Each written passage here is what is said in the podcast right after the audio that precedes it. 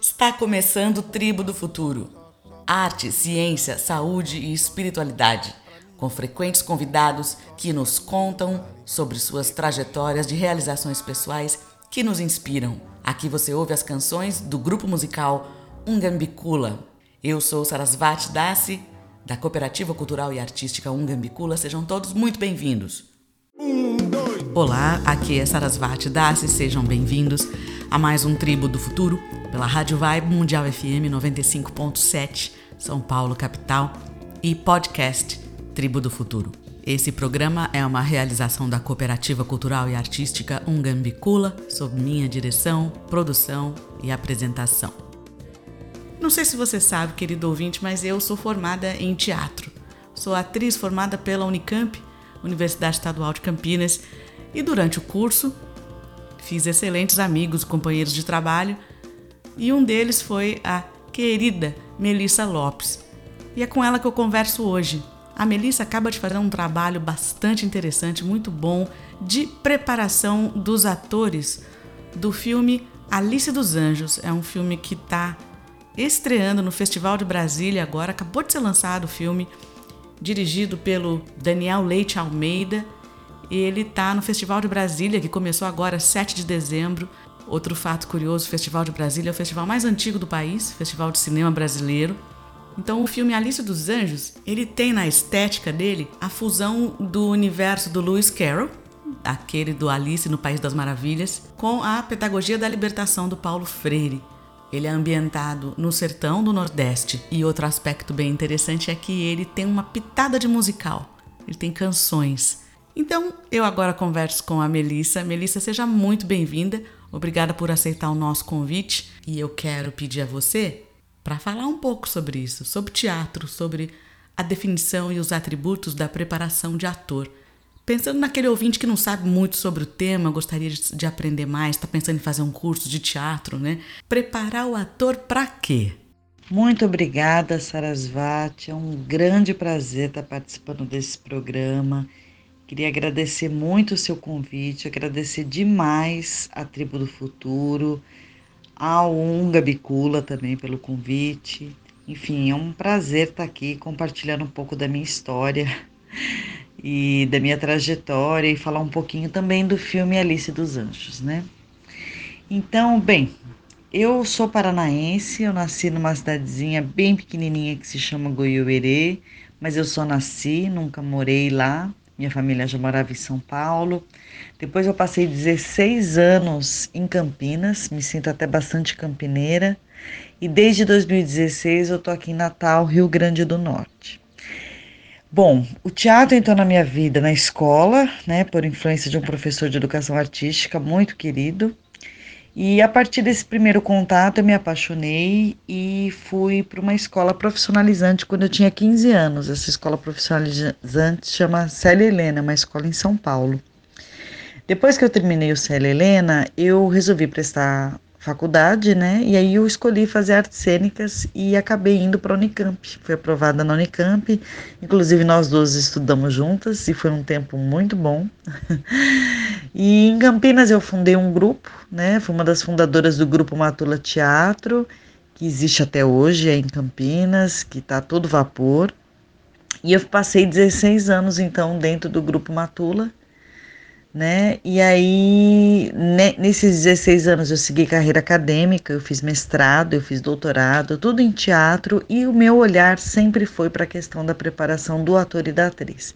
Então, todas as minhas pesquisas na academia acabaram indo para esse lugar. E eu acho que tem a ver muito também com, com a trajetória do Matula, porque, como nós éramos um grupo de atores, a gente teve que pensar um pouco que metodologias que a gente ia desenvolver em sala de trabalho para fazer os nossos trabalhos, né? Então, o que, que eu estou chamando de preparação do ator? A preparação do ator é justamente o pré. O pré-apresentação, o pré-acontecimento teatral, enfim, algo que está ali, dentro da sala de trabalho, ou está dentro de uma pesquisa de campo, né? É, é, é, exatamente assim. Se a gente for pensar numa profissão, qualquer, por exemplo, medicina, né? A gente sabe que os médicos vão lá, vão se preparar, vão estudar cinco anos, vão escolher uma especialidade e vão se aprofundar nessa especialidade, né? Para poder exercer depois o seu trabalho. E no caso do ator e da atriz não é diferente, né? A gente se serve também de várias metodologias, várias técnicas, e aí a partir desse material a gente vai selecionando um pouco qual é, dessas técnicas funciona melhor para um determinado espetáculo, enfim. E aí acho que vai pensando muito a nossa dedicação em torno disso. Então, por exemplo, eu já fiz um espetáculo que eu tinha que aprender alguns números circenses. O espetáculo chama Gran Cerco Máximo, para quem quiser pesquisar, né? Então eu fui lá aprender malabares, fiz acrobacia, aprendi mágica. Enfim, a gente vai se virando um pouco. Então, isso foi uma preparação para fazer um espetáculo em que eu não precisava ser uma artista circense, mas eu precisava ter conhecimento, por exemplo, de alguns instrumentos circenses para contar aquela história de duas irmãs que tinham herdado um circo e elas tinham que fazer a coisa dar certo para elas poderem sobreviver. Então, só dando um exemplo nesse sentido. Então, a preparação é justamente isso, assim, é, é aquele estudo específico que você faz para você desenvolver uma obra de arte né? Tem uma frase que eu gosto muito do Michael Chekhov, que é um ator russo que existiu há muito tempo atrás e que já faleceu, que ele diz assim: "O ator é um ser humano profissional". Então eu também acho que a gente também trabalha muito essa questão da formação humana, né? Eu acho que o teatro é essa ferramenta, né? Mesmo que você não queira seguir na carreira de ator e atriz, eu acho que a gente trabalha essa ideia dessa formação humana em prol da criação artística, né? Enfim, aprender a lidar com os nossos sentimentos, com as nossas diferenças, com as nossas crenças. Eu acredito que é uma maneira da gente se preparar para o nosso ofício também. Sim, né, Me? Fizemos faculdade juntas, fizemos artes cênicas. Com certeza um período muito bom, de muito aprendizado, muito crescimento. Eu aprendi muita coisa e a gente viveu muita coisa junto, né? Tanto no Matula Teatro quanto na Unicamp. Ô Mê, Melissa Lopes, conta pra gente como é que foi o processo de preparação dos atores do filme Alice dos Anjos. O que, que você aprendeu, do que, que você mais gostou, enfim, um pouquinho do processo, né? Você foi a preparadora dos atores. Fala pra gente como é que foi. Então, esse convite para fazer a preparação dos atores do Alice dos Anjos tem uma curiosidade. Na verdade, eu, eu, fui convidada pelo diretor do filme, que é o Daniel Leite, por conta da indicação da Tiche Viana, que é diretora do Barracão Teatro, que está sediado aí em Barão Geraldo, na Vila Santa Isabel. O Barracão Teatro foi uma escola para mim. Então, muito do que eu sei de preparação de atores, eu devo muito a essa relação com a Tige Viana e também com os outros grupos aí de Barão, né? Eu posso incluir o Lume, a Boa Companhia, o próprio Matula, que foi a minha escola, enfim, né? É, e esse convite veio da Tish justamente porque era um trabalho é, que tinha muito a ver com a metodologia que eu aprendi lá no Barracão, que é a metodologia da máscara. O Alice dos Anjos é um filme inspirado no Alice no País das Maravilhas. Só que essa versão, ela acontece dentro do sertão nordestino. O filme foi gravado em Vitória da Conquista, na Bahia. E toda a história se passa no sertão. Então, por exemplo, ao invés de ter lá o coelho, né, que corre desesperado porque está atrasado, a gente tem um bode, né? Ao invés de ter o, o chapeleiro maluco, a gente tem o sanfoneiro maluco, por exemplo. E os animais que fazem parte da história, que participam, são todos animais muito brasileiros, muito desse universo também é, sertanejo. Né? Então, como, como eu tinha esse, esse conhecimento da máscara, e a gente precisava desenvolver vários núcleos no filme, mas tinha um núcleo que era muito importante, que era justamente dessas figuras que existem em universos fantásticos, né? Então, como que a gente faz atores, seres humanos, virarem bichos é, dentro de um filme? Como é que a gente faz isso ser crível, né? E a máscara, como ela tem essa, esse princípio de fazer corpos mais exagerados, que tira um pouco esse olhar sobre o eixo que a gente está acostumado, o nosso eixo normal, né? De andar sobre as duas pernas, coluna ereta, enfim. A máscara exige que você brinque um pouco com esse desenho do teu corpo, né? Então a ideia era brincar um pouco com a máscara com esses atores. E ao mesmo tempo tinha um núcleo do, do filme também, que era o núcleo da família, que era um núcleo que precisava ser mais realista, mais parecido até com esse universo de novela, por exemplo, né?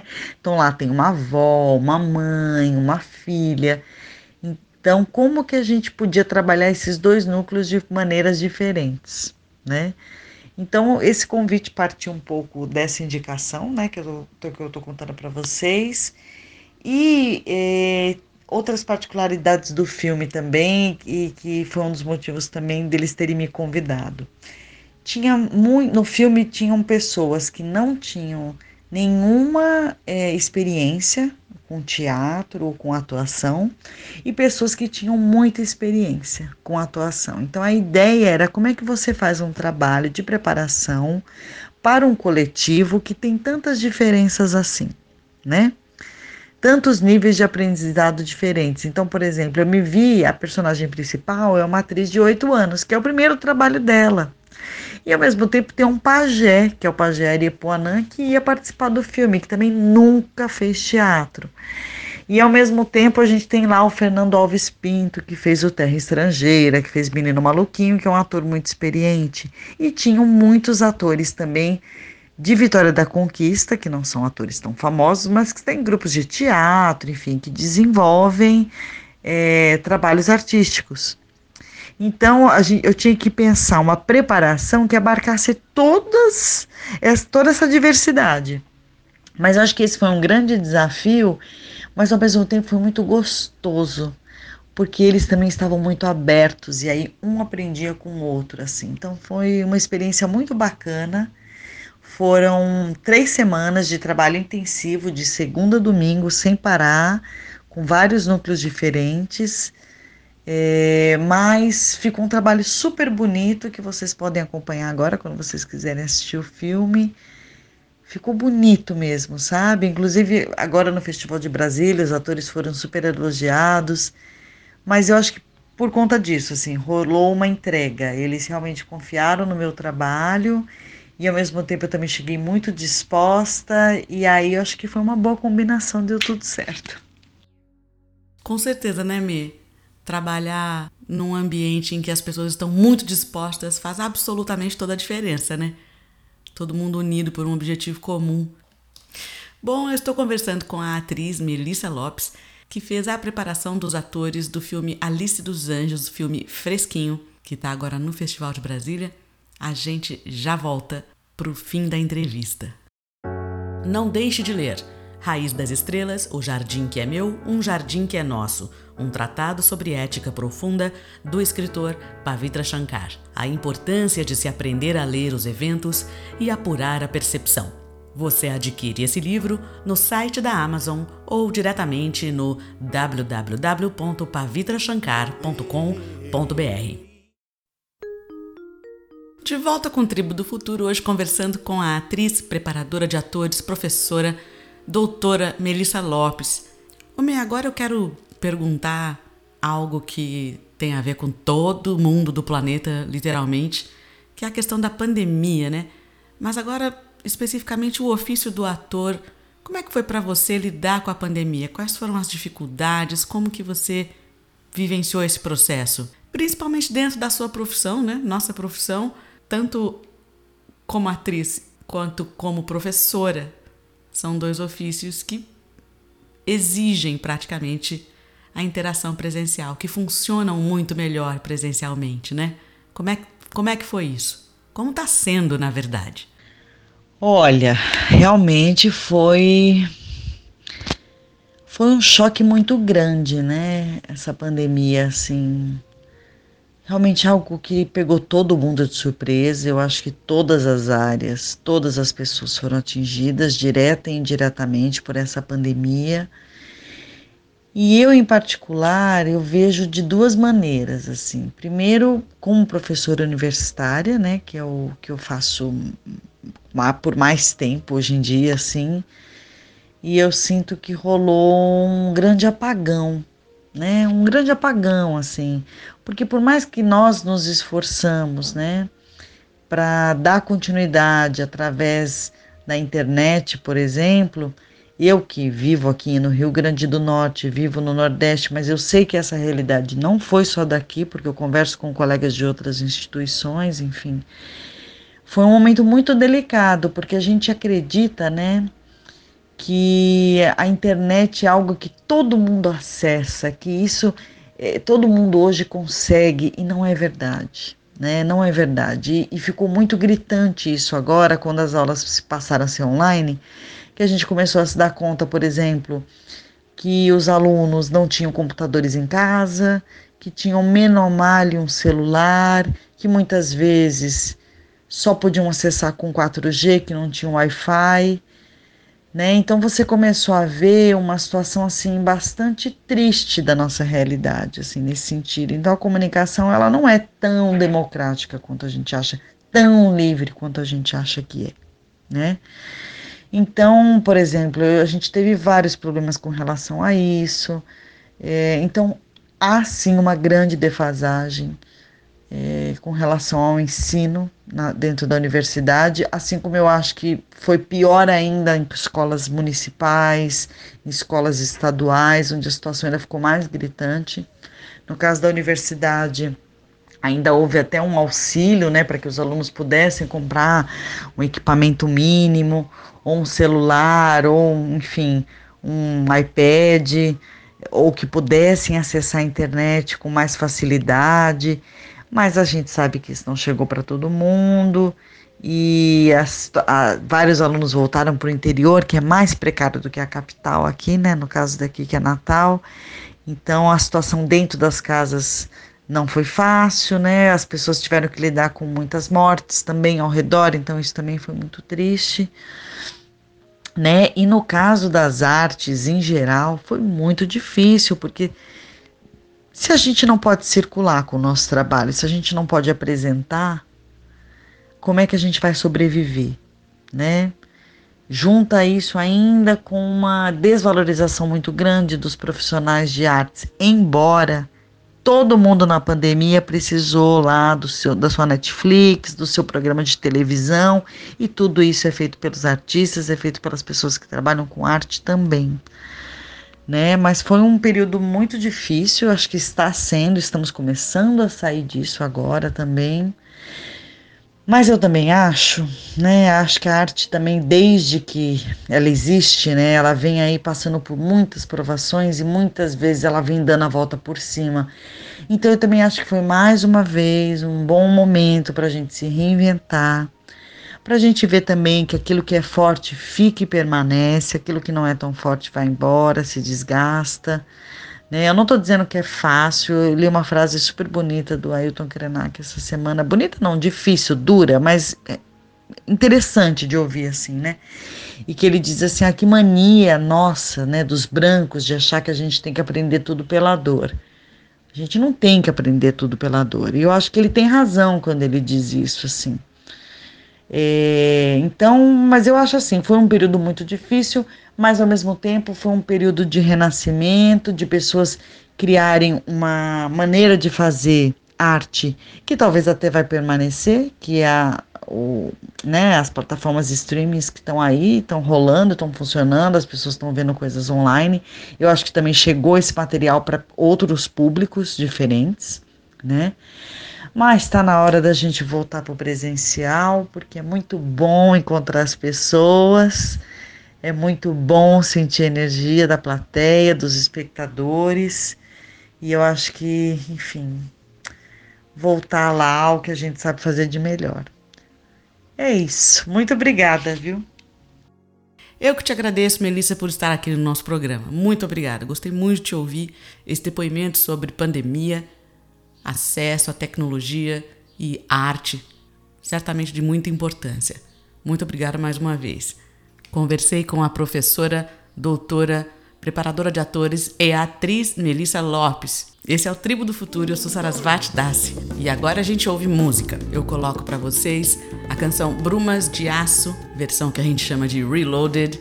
Brumas de Aço, uma composição, ou seja, letra e arranjos do Pavitra Shankar. Na primeira versão, a voz é do próprio Pavitra. Recentemente fizemos uma versão nova que tem a minha interpretação, então voz Sarasvati Dassi.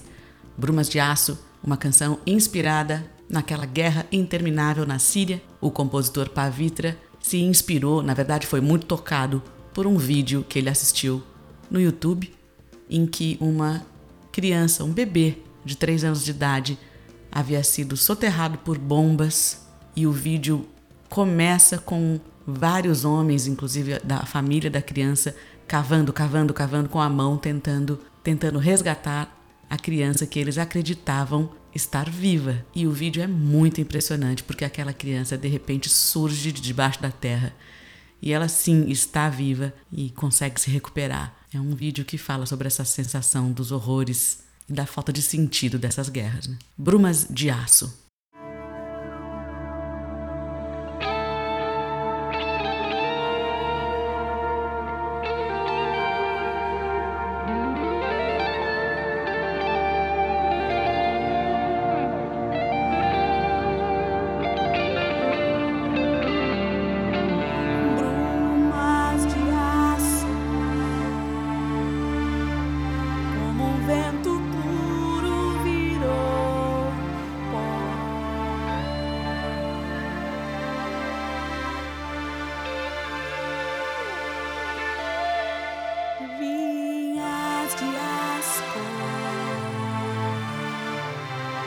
sangue puro.